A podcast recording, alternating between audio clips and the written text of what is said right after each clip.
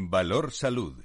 La actualidad de la salud en primer plano. Después de las noticias comienza un tiempo de radio y comunicación con la salud y la sanidad como protagonistas, información y reflexión con nuestros contertulios en directo, expertos, son diversos en su procedencia, pero son los mejores.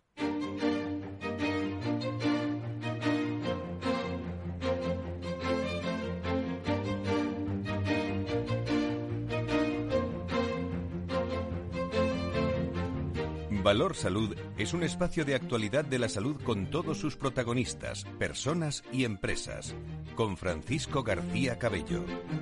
Muy buenos días, ¿cómo están en este viernes también caluroso que va a ser en muchos lugares de España, especialmente en el centro y en el sur, en la Comunidad de Madrid y en el sur de España? Un lugar precisamente la Comunidad de Madrid donde ya se ha registrado el primer caso de viruela del eh, mono detectado en una en una mujer afecta igual ¿eh? a hombres y mujeres, pero es la primer la primera vez que, bueno, que ese virus se detecta en una mujer que estaría directamente relacionada con las cadenas de transmisión entre hombres. Las cifras del eh, mono, como se conocen, crecen a un ritmo, bueno, vertiginoso. ¿eh? En las últimas horas se han sumado 17 nuevos casos en los dos focos principales ahora mismo que hay en España. Uno en Madrid.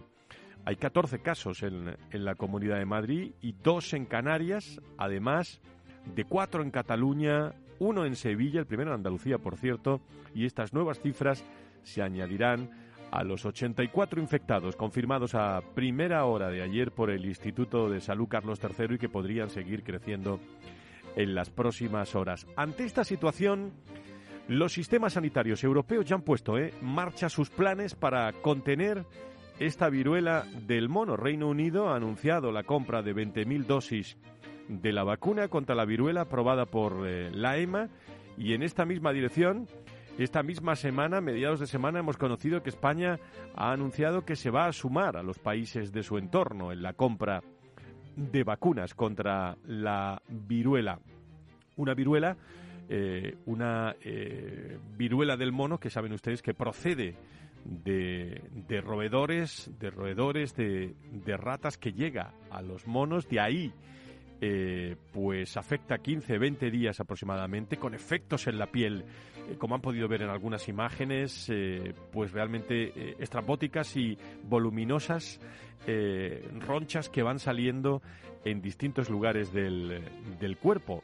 De ahí llega de los monos a los humanos, ¿no? Afecta igual, por igual, a hombres y mujeres, aunque se ha conocido, como digo, el primer caso en, en, los hombres. La investigadora del Consejo Superior de Investigaciones Científicas, Margarita del Val, ya le hemos leído esta semana hablar que, bueno, que es una dolencia razonablemente benigna, pero que causa, como digo, lesiones muy grandes y llamativas en, en la piel. Localizar bien el origen, eh, tener identificada la transmisión y pararla cuanto antes son las claves que dan los expertos en esta eh, enfermedad eh, viruela del mono. Si usted está vacunado de, viruela, bueno, pues no tiene nada que, eh, que, preocuparse, pero realmente es una enfermedad que se transmite eh, a través de incluso también de, estornudos, de, saliva, de acercamientos, de, estados de cercanía, de estar muy pegados, unos, unos a otros en situaciones pues cercanas e íntimas en algunas ocasiones. Por lo tanto, es una eh, enfermedad que va creciendo y que estamos muy atentos todos porque se está hablando de ello en, en todo el mundo. Y en cuanto al COVID, ¿qué novedades tenemos? Bueno, 42.272 nuevos casos de coronavirus, de los que 21.594 se han producido en mayores de 60 años, lo que eleva más de 12.280.000 la cifra total de contagios en España desde el inicio de la pandemia. El eh, pasado viernes, eh, bueno, el departamento de, de Carolina Darias dio unos datos. Hoy va a actualizar. Estamos en 847 casos por cada 100.000 habitantes, eh, descenso de casi 50 50 puntos y en las pasadas dos semanas se han registrado 98.603 positivos en este grupo de edad de 60 años que es el que más preocupación y foco eh, se, está, se está poniendo. En cuanto a los fallecidos por COVID, se han notificado 158 más, de los cuales 250 se han registrado en la última semana, siempre los damos, 7.364 ingresados por COVID en toda España, son 364 los que están en una UCI en estos momentos eh, y la tasa de ocupación de camas por coronavirus se sitúa aproximadamente, no llega al 6, eh, en un 5,94%. Las, las UCIs un 4,7%, situación controlada la del coronavirus. Ha habido muchas más cosas ¿eh? durante toda la semana en materia de salud y sanidad. Esta semana eh, son las principales, eh, las que les vamos a tratar aquí. Séptimas jornadas de calidad en la patronal de la sanidad privada en España. Vamos a hablar también de medicamentos biosimilares, vamos a hablar de pediatría. Tenemos una entrevista muy interesante para hablar de epilepsia y destacados médicos de nuestro país eh, también eh, que son premiados y nos gusta ponerlos en valor en este, en este programa. En un, en un momento, precisamente, las 10 y 10, las 9 y 10 en las Islas Canarias, donde el presidente del gobierno, Pedro Sánchez, está recibiendo en Moncloa a Bill Gates. ¿Saben ustedes eh, la agenda de Moncloa que, viene en, esa conversación o qué va a proponer Pedro Sánchez o qué van a intentar hablar los dos. Bueno, pues un asunto que venimos hablando en este programa durante muchos años, los últimos ocho desde luego, que es la colaboración público-privada. Ha tenido que venir Bill Gates también a España para hablar de esa colaboración público-privada. Eh, será oportuno por por algún asunto eh, que Pedro Sánchez considere, pero la colaboración público y privada eh, tiene que haber muchos agentes más en, en, este discurso para poderla llevar a cabo, aunque bien viene todos los avances que puedan tener a esta hora de la mañana, 10 y 11, 9 y 11 en las Islas Canarias, Bill Gates y el presidente del gobierno que están hablando sobre eso. Nos lo vamos a llevar a la tertulia todo, enseguida, con todos ustedes.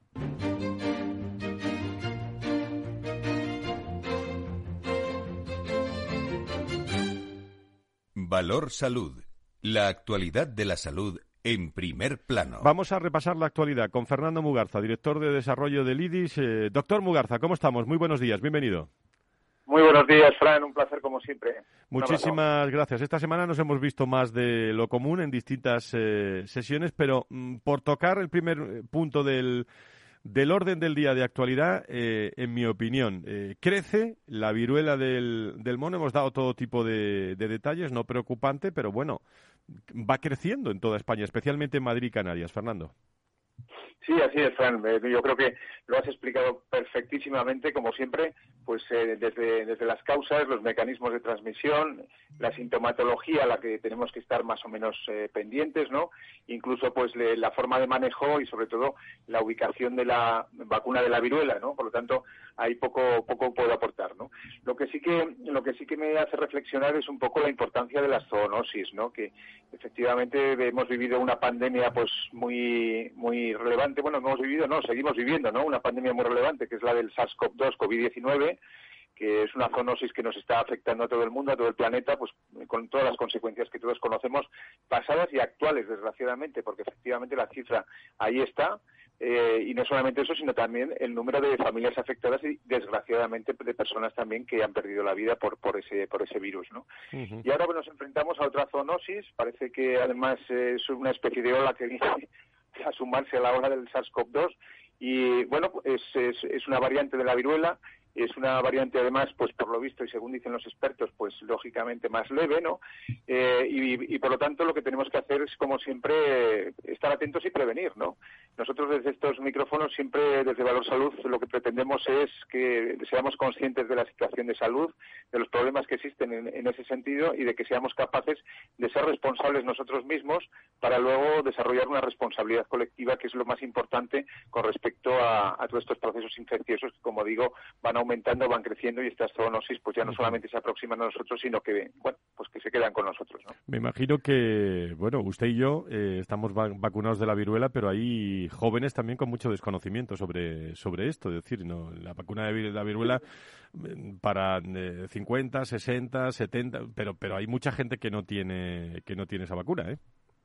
Claro, eh, bueno, eh, todos recordamos, eh, quiero decir, todos recordamos los que tenemos ya una determinada edad, ¿no? Que acabas de reflejar, que bueno, pues que nos vacunaron de, frente a la viruela, porque entonces era un virus que no estaba erradicado, ¿no? La erradicación del virus, creo, creo que se produjo aproximadamente hacia, hacia el año 80, ¿no? Por lo tanto, pues todos aquellos que fuimos vacunados con anterioridad, pues tenemos esa, esa protección con unos niveles de protección pues muy, muy elevados, ¿no? Eh, las personas que nacieron después de, esas, de esa fecha de, en que se anunció la erradicación de la viruela, que no tienen esa vacuna, pues eh, lógicamente no están protegidos, ¿no? Por lo tanto, todos tenemos que tener responsabilidad y sobre todo conocimiento desde el punto de vista de lo que significa la enfermedad, el proceso, las medidas de prevención, de transmisión, etcétera, etcétera, etcétera, pero especialmente este tipo de personas que figuran en esos rangos de edad más jóvenes, ¿no? Al parecer los expertos están, están recomendando pues esa vacunación para aquellos casos en los que se ha demostrado que existe un contacto o que hay un presumible contacto. Y para ello pues lo que tú has dicho Fran parece ser que nuestro gobierno pues se ha puesto ya manos a la obra con la compra de vacunas precisamente me imagino que para estos eh, casos de riesgo y, edades pues más, más de vacunas y, de medicamentos se habló mucho esta semana, coincidimos usted y yo, innovación y seguridad en investigación bioquímica, eh, biomédica, perdón, dos caras de la misma moneda, organizado por Inor Madrid, por GMV, por la Fundación PON. Qué cosas y aspectos tan interesantes que todavía podríamos estar allí, Fernando, hablando, eh, sobre la investigación preclínica, la clínica en el siglo XXI, la más eficaz y sobre todo la la ciberseguridad y lo que me llamó la atención es la cantidad de perfiles que están ahora mismo en este 27 de, de mayo a las 10 y 16 estudiando eh, cómo eh, resaltar y desarrollar nuevos perfiles profesionales que puedan asumir esa, esa innovación y ese desarrollo que, que, los, que la investigación preclínica y la clínica pues eh, supone en los, en los próximos años, ¿no? Sí, y además, bueno, fue una satisfacción porque además estuviste moderando las dos mesas, como siempre magistral, o sea que mi enhorabuena va por delante. gracias. Luego, como, como bien dices, pues efectivamente con el tema de, de las nuevas profesiones ¿no? que se aproximan al, al, entorno sanitario y que están más vinculados pues, con toda la parte tecnológica. En ese sentido, y, como responsable del Foro de Recursos Humanos, pues fíjate si hay también tarea por delante, ¿no? Desde el punto de vista de sensibilización, formación, en fin, aproximación entre profesiones, integración, coordinación, en fin, etcétera, etcétera. La verdad es que fueron dos mesas absolutamente interesantes. Es verdad que la tecnología digital eh, ha llegado y se está desarrollando y más que se desarrollará para quedarse. Eh, la inteligencia artificial y el, análisis de, datos, eh, sin duda, bueno, pues conforman esa simbiosis perfecta, ¿no? Para el avance de, de las ciencias de la salud. Yo creo que ese, ese tema es, relevante, está en la mente de todos, ¿no? Eh, luego, por otra parte, la incorporación de las tecnologías digitales al desarrollo de ensayos clínicos y a la investigación biomédica, pues es fundamental, entre otras cosas, porque es importante también ah, eh, que los medicamentos para enfermedades, sobre todo no resueltas y complejas, pues que lleguen lo antes posible a la población, ¿no? Eso es muy importante. Y también para que los periodos, lógicamente, de, de desarrollo de un medicamento, pues se acorten lo más posible, ¿no? Y luego, pues, eh, ¿qué decir de, toda esa ciencia de los datos, ¿no? En, el Big Data, de, los análisis predictivos, de los wearables, los, smartphones, en fin, todos estos, todos estos sensores de monitorización que hacen que, bueno, pues nuestros datos sean cada vez, pues, más constantes, por decirlo de alguna forma, tengan esa capacidad de transmisión y, por lo tanto, de eh, revisión por parte de los, de los expertos, tengan esa capacidad también de integración dentro de lo que es la historia clínica electrónica, ¿no? Digital y, por lo tanto, pues que estemos eh, cada día pues más seguros de que nuestra salud eh, no solamente está en buenas manos, sino que además está perfectamente monitorizada. Yo creo que, que eso en cuanto a la primera mesa, ¿no? en cuanto a la segunda, yo diría que hay una interrelación con la primera, ¿no? Porque es todo el tema de ciberseguridad, de seguridad de los datos. Tenemos que tener en cuenta que en este momento tenemos dos, dos, no digo dos barreras, pero sí dos limitaciones. Por un lado, la necesaria interoperabilidad de la historia clínica electrónica, que es fundamental, ¿no? Esa continuidad asistencial de los pacientes para que podamos transitar por el entorno eh, sanitario privado y público con nuestros propios datos de salud. Tenemos que tener en cuenta que somos nosotros los dueños de nuestros propios datos de salud y tenemos que tener la capacidad, ¿no? Y nos va a facilitar el sistema de poderlos llevar y presentar al médico en la consulta que consideremos eh, más, más adecuada, ¿no? Y luego otra otra limitación, bueno, otra limitación o, tema por resolver también es todo lo relacionado con eh, la seguridad de los datos, ¿no? Y eso es muy importante, ¿no? El almacenamiento, la encriptación de esos datos para que eh, una vez que nosotros hacemos uso de ellos o los profesionales, pues tengamos también esa seguridad, valga la redundancia, de que son tratados adecuadamente y con la confidencialidad que precisan eh, estos temas tan sensibles como son los de la salud. Sin duda alguna, una jornada interesantísima, eh, la de GMV, la de la Fundación Pone y Normadrid, que, que vamos a seguir de, cerca. En, en, dos minutos prácticamente, Fernando, dos referencias. Una eh, primera, el Instituto Propatien, bueno, ha hecho una una encuesta muy interesante sobre medicamentos biosimilares. cuéntanos alguna conclusión. Sí, bueno, yo, yo te diría que, es, eh, es una es una encuesta, pues, eh, como tú dices, muy interesante, puesto que pone en su sitio el nivel de conocimiento ¿no? que, los pacientes que están relacionados con este tipo de, tratamientos tienen hacia este tipo de medicamentos biosimilares. ¿no? Te doy tres datos, eh, simplemente, porque luego los demás tendremos más oportunidad de comentarlos en otros momentos. ¿no? Bueno, pues entre los resultados más relevantes, por ejemplo, figura la constatación de que la gran mayoría de los encuestados, aproximadamente el 60%, no tiene eh, un conocimiento detallado y suficiente acerca de lo que son y suponen eh, y aportan los medicamentos biosimilares. Y esto aquí ya refleja pues un gap que lógicamente pues que tenemos que, tratar de, remediar, ¿no? Por otro lado, eh, eh, como no puede ser también de otra manera, es el médico, ¿no? En el 40,9% de los casos el que informa a los pacientes de este tipo de medicamentos, ¿no? De este tipo de, biosimilares. Pero cuidado, en Internet el 27,3% de los, de los encuestados es la fuente de referencia que tienen para, para informarse más acerca de este tipo de, de moléculas y de medicamentos biosimilares, ¿no? Y luego, pues, fruto de esto, pues la conclusión final es que los participantes en el estudio lo que, lo que demandan es sobre todo más información, más formación, más conocimiento de este tipo de, medicamentos y además lo, eh, lo, solicitan por parte de entidades reconocidas, ¿no? De entidades independientes, ¿no? Que les aporten una buena base, digamos, divulgativa científica y, por supuesto, que esa información, pues como siempre, Fran, eh, sea rigurosa, objetiva, transparente, contrastable, en fin, lo que todos sabemos ya en el tema de la comunicación. Pues una encuesta interesantísima. Por cierto, en 10 segundos, ¿usted qué le diría a Bill Gates y al presidente del gobierno cuando en estos momentos están hablando sobre esa colaboración público-privada. Lo ha dicho en agenda en esa, en esa visita. ¿Se va a arreglar en esa media horita de, de entrevista que están teniendo en estos momentos? Hombre, pues esperemos que lo que, bueno, pues que lo que estamos pregonando desde hace tiempo, pues que de alguna forma se asiente, ¿no? En esa conversación que tengan entre, entre los dos, ¿no? Es imprescindible esa cooperación público-privada, eh, es imprescindible que se, que se incremente porque en beneficio del paciente y en beneficio del sistema la utilización de todos los recursos disponibles es, es fundamental. Y no es porque lo, lo digamos desde la Fundación IDIS o desde, o, o desde ASPE o desde otros entornos, sino porque es evidente. Oiga, con la presión asistencial, con la presión financiera que tenemos en este momento del sistema, tal y como se encuentra desbordado el Sistema Nacional de Salud, por Dios, utilicemos todos los recursos disponibles, porque si no el afectado es el paciente, en forma de listas de espera, en forma de inequidades, en forma de problemas de, acceso, en problemas también, como es lógico, de resultados sanitarios. Así es que mi deseo es que, por favor, eh, aporten comunicación entre los dos, sean emocionalmente activos desde el punto de vista de aceptar las propuestas de, de, uno y de otro y al final pues lleguemos a la conclusión de que efectivamente hay que impulsar, fomentar y reforzar la cooperación público-privada o privada-pública en nuestro sistema sanitario en su conjunto. Muy bien, querido doctor Fernando Mugarza, ya saben que nuestro querido doctor eh, es un hombre de altos vuelos, ¿eh? de altos de altos vuelos. Le, dejo con sus altos vuelos. ¿eh? Muchísimas gracias, muy, buenos días.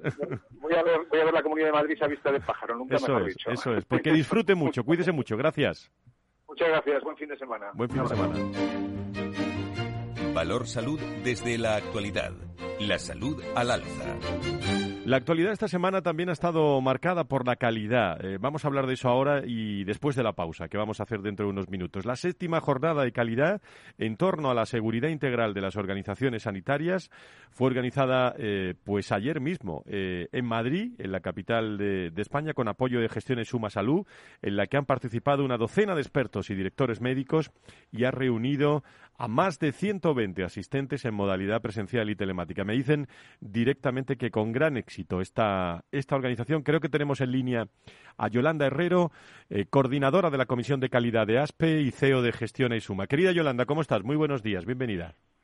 Buenos días, Fran. Muchas gracias. Muchísimas gracias. Bueno, vamos, te voy a hacer algunas preguntas, hacemos una pausa y luego, si te parece, continúas con nosotros unos, unos minutos porque también vamos a llamar a, a Pedro Hernández y vamos a tener una charla, si te parece bien, sobre, sobre, esta, sobre esta sesión que, que fue muy exitosa y sobre todo tocando aspectos interesantísimos, pensando en el paciente, eh, los directores médicos, los expertos en prevención. Yo creo que hubo de todo, ¿no, Yolanda? Pues hubo un resumen de absolutamente todo lo que afecta a una organización sanitaria, que son todos los procesos asistenciales y todos los procesos no asistenciales que también influyen en la, en la seguridad del paciente y de la propia organización sanitaria. el, el, paciente eh, al final eh, elige eh, el tipo de, de, sanidad y es el primer receptor al que hay que tener eh, muy en consideración, ¿no? Bueno, el paciente es nuestro, nuestro corazón, nuestro foco de, de la organización sanitaria. Y además, eh, bueno, pues hay que darle no solo una atención médica y asistencial adecuada, sino que eh, tiene que sentirse bien en el entorno en el que está. Y para eso, pues todos los sistemas de calidad, Fran, ayudan muchísimo a, a ofrecerle al paciente esa seguridad eh, dentro de su estancia dentro del, del hospital. Uh -huh. Directores médicos, como digo, y expertos en prevención y calidad que coinciden, si no me equivoco, en la importancia de, sobre todo utilizo esta palabra, ¿eh, Yolanda, de fomentar la cultura de la prevención, ¿no?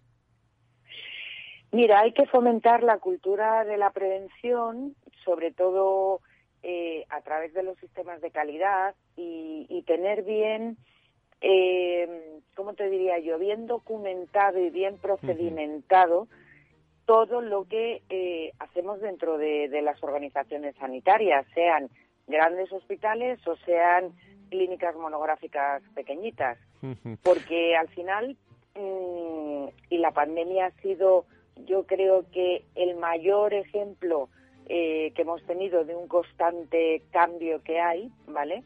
Eh, que todas, uh -huh. que todas las eh, actores o todos los actores que intervienen en esa prestación asistencial son importantes. Eh, tenemos, tenemos, que estar implicados. Yolanda, no te vayas y me das unos minutos más, que tengo a Pedro también. Una pausa de un minuto y medio y seguimos hablando de calidad con la patronal de la sanidad privada en España. ¿Ok? Gracias. Gracias, Fran. gracias. Más es contar con la calidad y garantía que da un banco especializado en servicios de ahorro e inversión. Mucho más es además poder domiciliar tu nómina y tus pagos, disponer de tarjeta en tu cartera o en tu móvil y realizar cómodamente transferencias nacionales e internacionales. Todo desde la misma cuenta. En Renta 4 Banco queremos ofrecerte mucho más. Por eso evolucionamos, para que no tengas que elegir. Más especialista, más para todos. Renta 4 Banco. ¿Quieres más?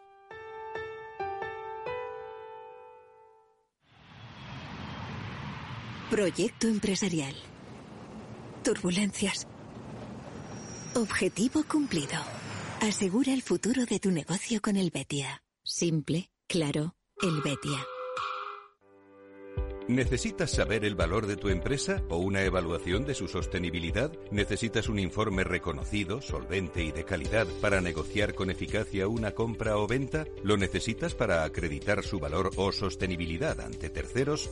ST Sociedad de Tasación, entidad homologada por el Banco de España, es tu mejor opción. Visítanos en stvaloratuempresa.es o llámanos al 91 436 0205. Capital Radio Madrid, 103.2. Nueva frecuencia, nuevo sonido. Información, análisis, previsiones, recomendaciones, todo lo que necesitas saber para tomar tus decisiones de inversión en Mercado Abierto, de 4 a 7 de la tarde con Rocío Arbiza, Capital Radio.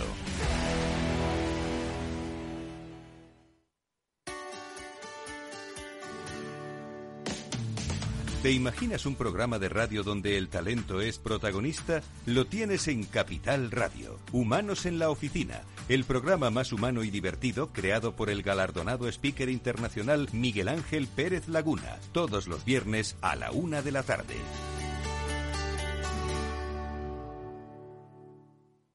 Para personas inquietas, Capital Radio.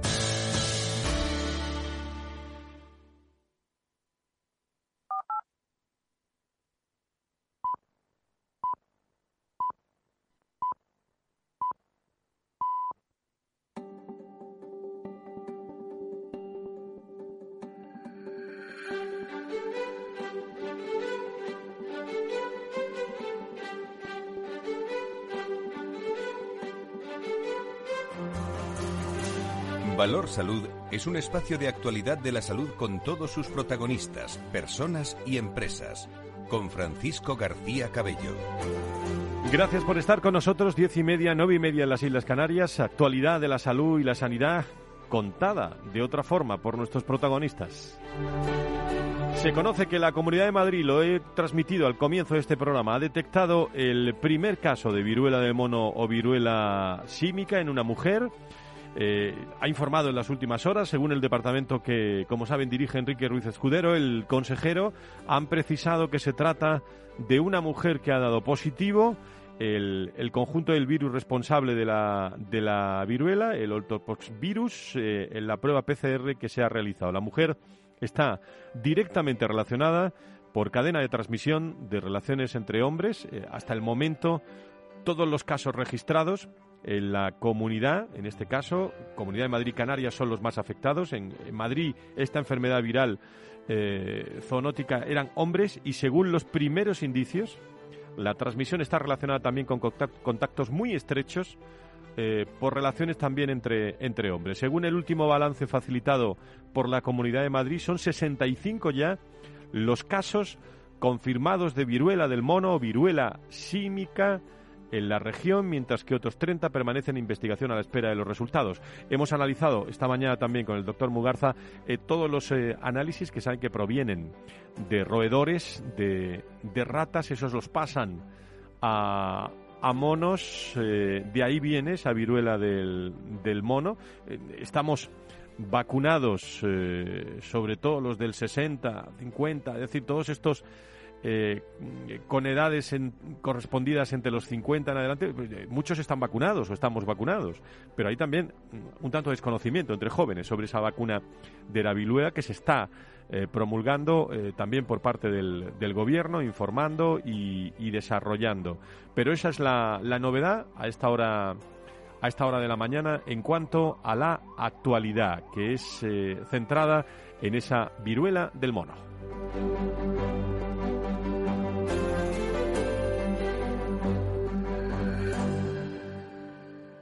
Nosotros estábamos hablando de calidad y lo estábamos eh, haciendo eh, precisamente con eh, Yolanda, Yolanda Herrero, que creo que continúa con nosotros. Yolanda, muchísimas gracias por, por, estar. Bueno, mm, he mencionado lo de la viruela del mono porque es una, la, la, novedad, la actualidad de esta mañana en, en la capital de España, pero muchas veces hablando de salud y sanidad, eh, bueno, eh, uno echa mano de, sus padres, de, de, los archivos de vacunación para, para acordarse que estamos muchos vacunados de la viruela, pero hay cierto desconocimiento también entre jóvenes de esto, ¿eh?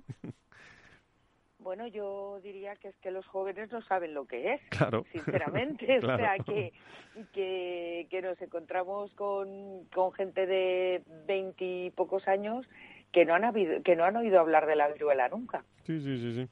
Pues eso es lo que está lo que está pasando en estos en estos momentos. Creo que tenemos en línea Pedro Hernández, presidente de la Comisión de Calidad de, de, ASPE. Eh, querido Pedro, ¿cómo estás? Muy buenos días, bienvenido. Muy buenos días. Pues me encuentro fenomenal, un viernes espléndido en Murcia y, pienso que con un fin de semana que se nos presenta muy adecuado para relajarnos un poco. Usted sabe que me da mucha envidia cada vez que dice que me habla desde Murcia, ¿no? Usted lo sabe bien, ¿no? Sí, lo sé, por eso se lo digo. bueno, ¿cómo, ¿cómo se desarrolló esa sesión de calidad en la que le he oído decir que se está tratando con pacientes, personas que sufren en situaciones difíciles y tenemos que dar lo mejor de nosotros mismos para contribuir a una recuperación. Eso lo dijo usted ayer en la, en la jornada de, de, calidad. Cuéntenos. Bueno, eh, de lo que se trata es eh, la comisión de calidad, pues es eh, al final eh, conseguir que el valor añadido que supone la, asistencia sanitaria que damos en los centros privados, así como no solo asistencia sanitaria, sino cualquier otro aspecto que se desarrolla en, los centros sanitarios, pues se ponga en valor, se pueda se pueda mostrar ante no solo ante el sector salud, sino también a la sociedad en general. Y creo que precisamente lo que lo que hacemos es eso, es eh, dar lo mejor de nosotros mismos, y no me refiero solo a los gestores, sino a todos los trabajadores del, del sector, para que el, el paciente se sienta lo más seguro posible dentro de, nuestro centro. Y esa seguridad, pues al final se refleja en calidad. Es decir, cuando tú consigues que el paciente esté lo más seguro posible en, tu hospital para, para ir a hacerse simplemente una radiografía o, para estar ingresado por un problema de salud muy grave, eh, pues estás ofreciendo esa calidad y, y no solo ofreciéndola, sino que al final hay que mostrarla. Hay que decir a la sociedad que los centros privados ofrecen una calidad eh, excelente. Eh, Yolanda, Pedro, eh, hemos hablado, hablando antes con Yolanda, de la prioridad de la prevención, pero un aspecto también importante de estas jornadas, o al menos lo, lo entresaco, es la información al, al paciente. Ahí siempre Alguien se ha cortado, no sé si Yolanda o Pedro. Eh, vale, pues. Eh, yo no, yo estoy. Eh, fenomenal. Pues, Pedro, la información al paciente, ahí siempre hay retos a la hora de, de desarrollarlo. ¿Cuál es tu visión sobre esto? Bueno, la información al paciente es esencial. Informar adecuadamente, correctamente y entendiblemente, es decir, que el paciente tiene que entender en todo momento qué es lo que se le va a hacer dentro de, un centro sanitario. Lo tenemos que hacer con un lenguaje muy adecuado, eh, muy eh, asimilable por el paciente, porque el paciente no es, eh, médico, no es enfermera, no tiene el argot que nosotros utilizamos y tenemos que, mm, que hacer lo posible para que la, el mensaje que se transmite sea un mensaje mm, eh, perfectamente entendible. De ahí, eh, si no se hace bien, pues surgen conflictos, surgen problemas, surgen problemas de comunicación que al final acaban a veces en una queja o en una reclamación que no tendría sentido si hubiésemos eh, comunicado bien lo, que queremos hacer. Muy bien, pues Yolanda, Pedro, ¿algo más que añadir sobre esta jornada en la que tengo, tengo entendido que también estuvo la directora de la Agencia Española de Medicamentos y Productos Sanitarios, María José Lamas, y hubo mm, personas muy, muy interesantes. ¿Algo que queráis resaltar? Eh, bueno, de esta jornada? Pues mira, yo, me quedaría eh, con un titular. Y me quedaría con el titular de que eh, la seguridad en las organizaciones sanitarias no son solo los procesos asistenciales, sino también todos aquellos que dan soporte a las infraestructuras y a la atención al paciente. La recepción, la atención al paciente, el departamento de calidad, el departamento de mantenimiento, farmacia. O sea, mm, yo creo que la conclusión de esta jornada ha sido el, el ver claramente que, una organización sanitaria está compuesta por muchos interlocutores y actores. Pedro, eh, ¿algo que añadir? Bueno, en principio totalmente de acuerdo con lo que decir Yolanda. Y por decir un, tema que, que, que nombrado, que tiene la, directora de la Agencia Española de Medicamentos, es decir, que también es un tema muy relacionado con la seguridad, y es eso, que tenemos que intentar eh, utilizar los antibióticos solamente cuando es necesario, porque si no, pues estamos generando cada vez más resistencia al antibiótico, más inseguridad, por, lo tanto, y la generación de, infecciones que no van a ser curables para, para en el futuro si seguimos con una utilización de antibióticos de manera inadecuada. Se dio un dato de que hay más de 4.000 fallecidos al año por enfermedades multiresistentes eh, y, lo, mencionó también la directora de la Agencia Española de Medicamentos y Productos Sanitarios. Pedro Hernández, presidente de la Comisión de Calidad, Yolanda Herrero, coordinadora de la Comisión eh, y CEO de Gestiona y Suma. A los dos os agradezco mucho que nos hayáis resumido estas jornadas, que entre otras cosas lo bueno que tiene es que aunque tuvo una aceptación muy buena, pero ya la conoce mucho más gente a través de vuestro resumen. Os lo agradezco mucho. Buenos días. Muchas gracias. Buenos días, muchas gracias. Valor Salud es un espacio de actualidad de la salud con todos sus protagonistas, personas y empresas. Con Francisco García Cabello. Déjenme que salude a esta hora de la mañana, creo que están ahí ya, y si no, los vamos localizando eh, a Antonio Burgueño, director del proyecto Venturi, experto en esta materia, y a Nacho Burgueño, Ignacio, eh, a José Ignacio Nieto, eh, que es experto en políticas sanitarias y es consejero de salud de La Rioja. Los dos, ¿cómo estáis? Muy buenos días, bienvenidos.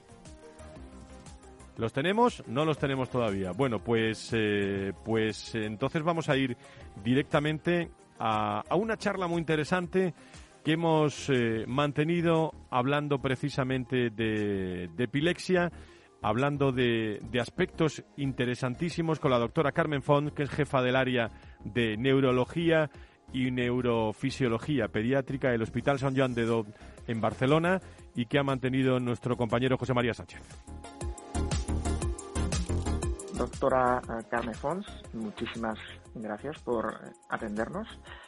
Eh, vamos a hablar sobre la epilepsia porque eh, se ha celebrado el día 24 de mayo el Día Nacional de la Epilepsia y al mismo tiempo los días 26, 27 y 28 de mayo se celebra el noveno Congreso de la Sociedad Española de Neurología Pediátrica en la que también se habla de la cuestión. Para empezar, ¿qué es la epilepsia? Es una enfermedad que hoy está presente porque a muchas personas les suena a que era una enfermedad que padecía Julio César, pero es algo muy cotidiano, ¿no? Exactamente. Mira, la epilepsia en, cifras de incidencia en general afecta pues hasta de unos 31 a 57 casos por cada 100.000 habitantes al año. Es decir, cada año pueden llegar a, existir hasta 22.000 casos nuevos de epilepsia. Entonces, en edad pediátrica es cuando tenemos el pico mayor de incidencia. El primer año eh, es, una edad mm, donde debuta un porcentaje muy elevado de pacientes del primer año de edad y luego entre los 6 y los 12 años eh, hay un segundo pico de incidencia. Por lo tanto, en edad pediátrica es uno de los síntomas más frecuentes que observamos en neurología pediátrica. Pero pasada esa edad, ¿es también probable que surja la epilepsia? Sí, también. Luego en, la vida adulta también puede debutar la, epilepsia. La diferencia, la principal diferencia es que en edad pediátrica las principales causas que nos encontramos de epilepsia son causas genéticas, causas malformativas, algunas enfermedades metabólicas que cursan con epilepsia, a diferencia del adulto, que las causas de epilepsia suelen ser causas más adquiridas, ¿no? Tumores, eh, infartos cerebrales, vasculares, etcétera. De modo que eh, podemos decir que principalmente hay un origen eh, genético. ¿Hasta qué porcentaje suele ser de los casos? Sí, pues mira, eh, realmente un, en, en, edad pediátrica podríamos decir que hasta un 20-30% de casos, según qué series, se relacionan con una etiología genética. Esto en los últimos años, el, diagnóstico genético de las epilepsias ha sido una revolución por el uso de tecnologías genéticas, lo que se llama Next Generation Sequencing, que nos permite estudiar múltiples genes relacionados con epilepsia de causas monogénicas de epilepsia, es decir, causas de epilepsia relacionadas con mutaciones en un gen, pues realmente en los últimos años ha habido un crecimiento exponencial de, los diferentes genes que se han relacionado con epilepsias, encefalopatías epilépticas, síndromes epilépticos y en la actualidad eh, hay aproximadamente unos 150, 160 genes relacionados con epilepsias. Estamos hablando de un, origen de, en aspecto solamente genético que ya es muy amplio. Y en ese sentido, eh, se asocia la epilepsia o va ligada la epilepsia con las afecciones también de origen genético? Exactamente, mira, dentro de, las causas genéticas de epilepsia, podríamos decir que están los trastornos, o sea, las enfermedades genéticas, que la epilepsia es el signo guía, es decir, son niños primariamente epilépticos, luego pueden asociar otras, lo que llamamos nosotros comorbilidades, es decir, otros síntomas neurológicos o extraneurológicos asociados a esta alteración genética, pero primariamente, primariamente lo que tiene ese paciente es una epilepsia.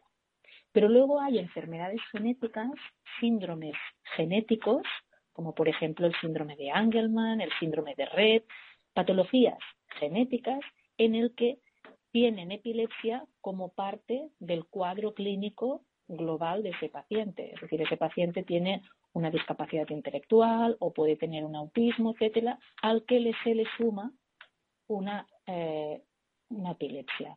¿De acuerdo? Es decir, están las enfermedades genéticas primariamente que cursan con epilepsia y las otras son síndromes genéticos en el que la epilepsia es un síntoma más de su cuadro clínico. No sé si me he explicado bien. Sí, sí, sí, sí perfectamente.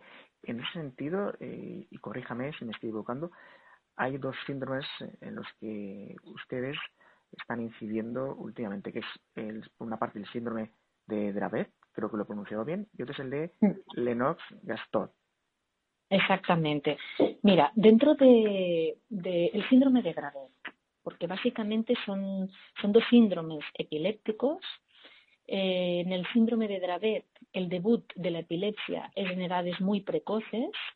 Conocemos la etiología genética, la mayor parte de casos se relacionan con mutaciones en un gen que es el SCN1A, que es un canal de, sodio y lo que se produce es una alteración de la función, una hipofunción de este canal de sodio. Entonces, estos pacientes empiezan con epilepsia, es una epilepsia bastante compleja, a veces hacen crisis con fiebre, crisis con fiebre muy prolongadas, pero luego pueden aparecer otros tipos de crisis. Y lo que es más complejo es que no hay un tratamiento específico. Conocemos fármacos antiepilépticos que van mejor que otros, pero normalmente estos pacientes desarrollan una epilepsia lo que se denomina fármaco refractaria, es decir, siguen haciendo crisis epilépticas a pesar de estar tratados con dos fármacos antiepilépticos adecuados para el tipo de epilepsia de estos pacientes. Entonces, este grupo de pacientes, los, niños con síndrome de Dravet, además de, la epilepsia, suelen asociar una afectación cognitiva, conductual, motora. Entonces, es, un síndrome epiléptico o una encefalopatía epiléptica de origen genético en el que a la epilepsia se le suma pues el trastorno del neurodesarrollo, la discapacidad intelectual, con lo cual son niños con, una afectación neurológica compleja.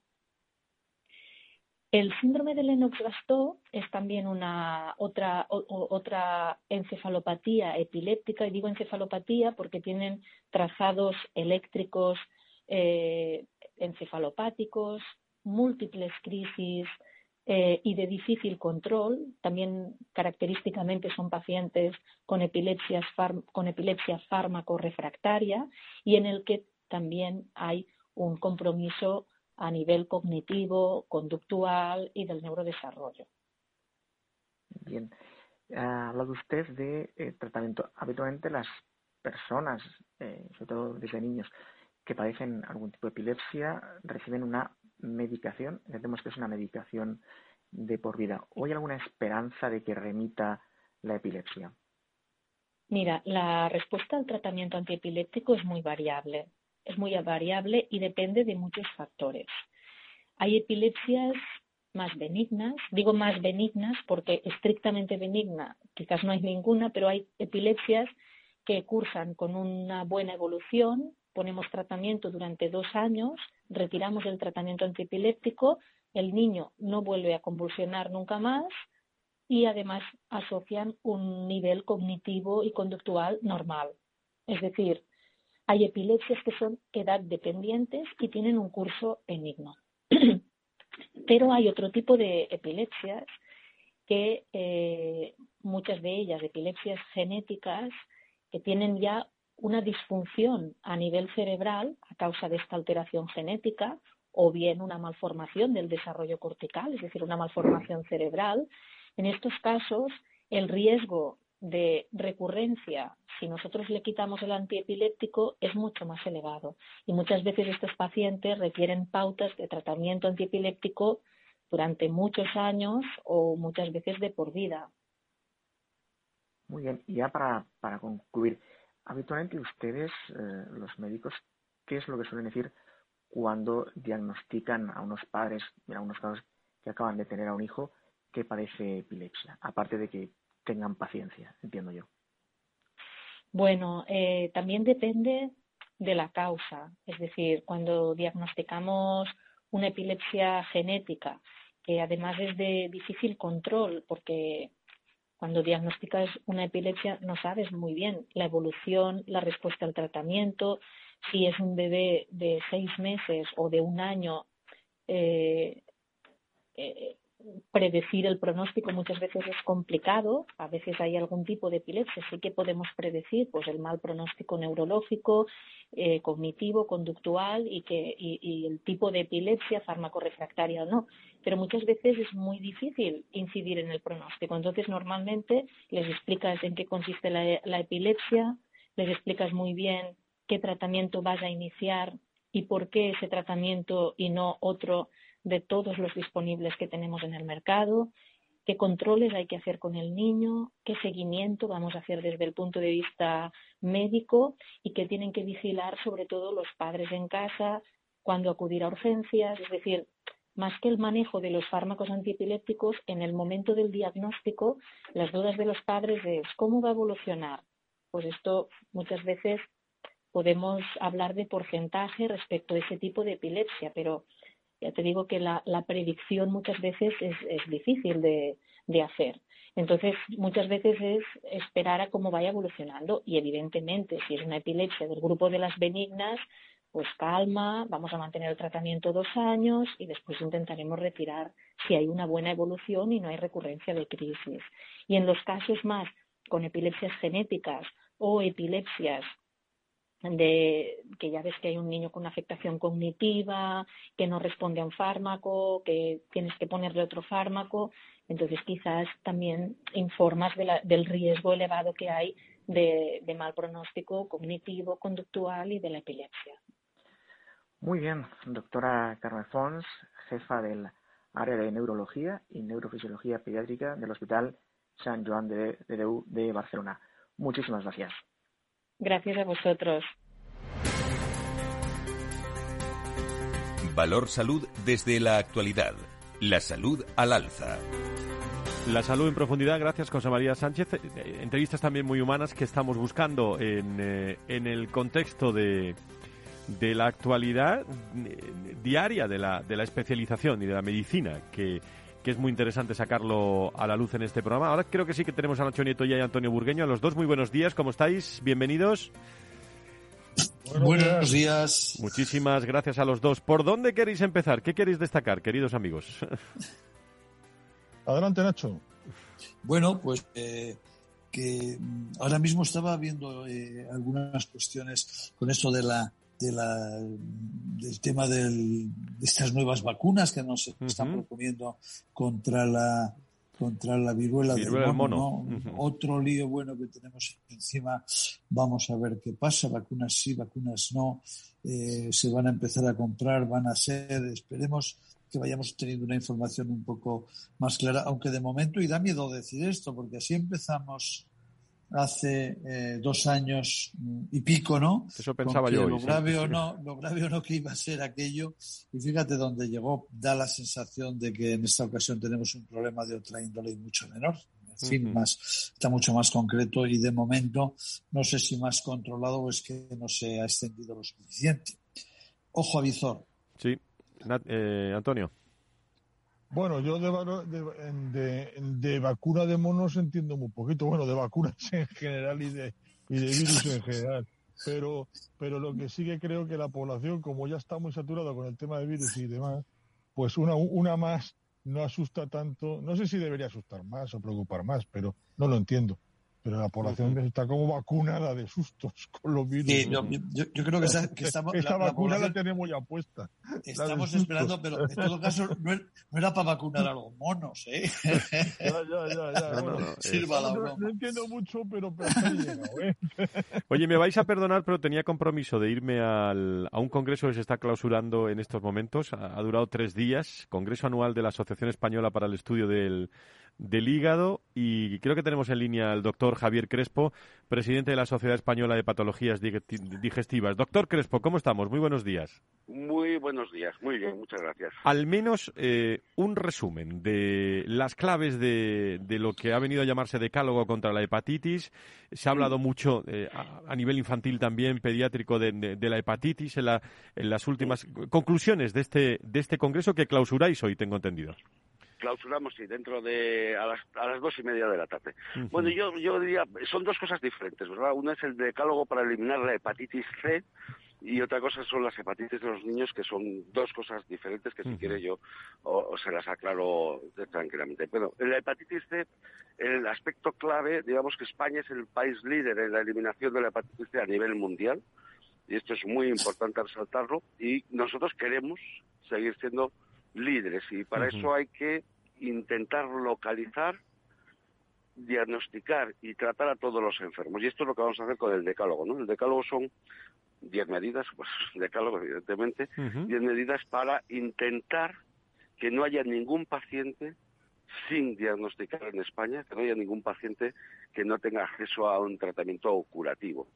Y eh, la novedad, digamos, del decálogo es que vamos a intentar hacer unos criterios de calidad para acreditar aquellos hospitales que cumplen con criterios de excelencia en la eliminación de la hepatitis C. Muy bien. Eh, me, ha quedado perfectamente claro. En 35 segundos, 40 segundos, y otro día hablamos más despacio. Eh, hepatitis eh, en, los niños, las últimas novedades, ¿cómo estamos? Bueno, en las hepatitis en los niños las últimas novedades son primero una señal de tranquilidad, da la impresión de que en Europa el número de casos ha disminuido de forma clara. Segundo, no tiene ninguna relación con la vacuna del COVID. Tercero, parece que no tiene tampoco ninguna relación con los animales de compañía, o no se ha demostrado. Cuarto, el único virus que se ha implicado parece el adenovirus, aunque todavía no se ha confirmado, eh, estamos pendientes. Y quinto, yo diría que las señales de alerta en España están funcionando francamente bien y que no hay que alarmarse porque el número de casos ha sido muy muy pequeño. Yo estos serían los puntos clave. Doctor Crespo, eh, presidente de la Sociedad Española de Patología eh, y, jefe del servicio digestivo también de la unidad de trasplante de hígado del Hospital Marqués de Valdecilla de Santander, región que queremos mucho. Muchísimas gracias por ayudarnos a resumir este este congreso. Muchísimas gracias. Muchísimas gracias a ustedes. Gracias. Que vaya muy bien. Buen, buen, buena clausura. Han acudido muchos médicos. Bueno, Nacho, eh, Antonio, para acabar, nos, nos, acercamos a toda la actualidad de, la medicina, que es mucha y variada en muchos rincones de, España. ¿eh? Cabe, destacar, Fran, eh, la entrevista que habéis hecho a propósito de la jornada de calidad, que además ya es un clásico en el sector, ¿no? La jornada de calidad de, ASPE, siempre con, cosas muy interesantes. Y la calidad ahora mismo, como bien decían, decía el doctor Hernández y como decía Yolanda, es muy importante el proceso. El proceso ahora mismo es muy difícil de, controlar por los, tiempos y es vital porque eso es seguridad del paciente y es el, es el reto del sistema ahora mismo. Bueno, pues eh, mm, nos vamos a ir porque no tenemos más tiempo, pero mirad lo que nos pone Félix Franco para, para acabar de, de Sabina. Qué bueno. Si eres alérgico a los desengaños olvídate de esa mujer. Que paséis una muy buena semana, eh, querido Nacho, eh, querido Antonio. Eh, nos escuchamos tranquilamente el viernes. Un abrazo muy fuerte. Un abrazo, nos vemos. Un abrazo, cuidados. Adiós. Abrazo, Nacho. Y gracias a todos ustedes, amigos. Eh, Músicos por la Salud. Precisamente esta semana lo hemos conocido. Ha presentado un manifiesto para solicitar al gobierno y las comunidades autónomas incluir la música en el entorno sociosanitario. Así acabamos. Buena semana. Nos escuchamos el viernes. Adiós. Evita el humo de los clubs, reduce la velocidad. Valor Salud. La actualidad de la salud en primer plano todas las semanas con sus personas y empresas. En Capital Radio, con Francisco García Cabello. Tentación, dile a esa chica que no llame más. Y si protesta el corazón, en la farmacia puedes preguntar. Tienen pastillas para no soñar. Frente a los impagos, vitamina D, la fórmula de información empresarial exclusiva de Informa para minimizar los riesgos y facilitar la toma de decisiones. Descubre Data Powered by Informa, la solución perfecta para tu negocio.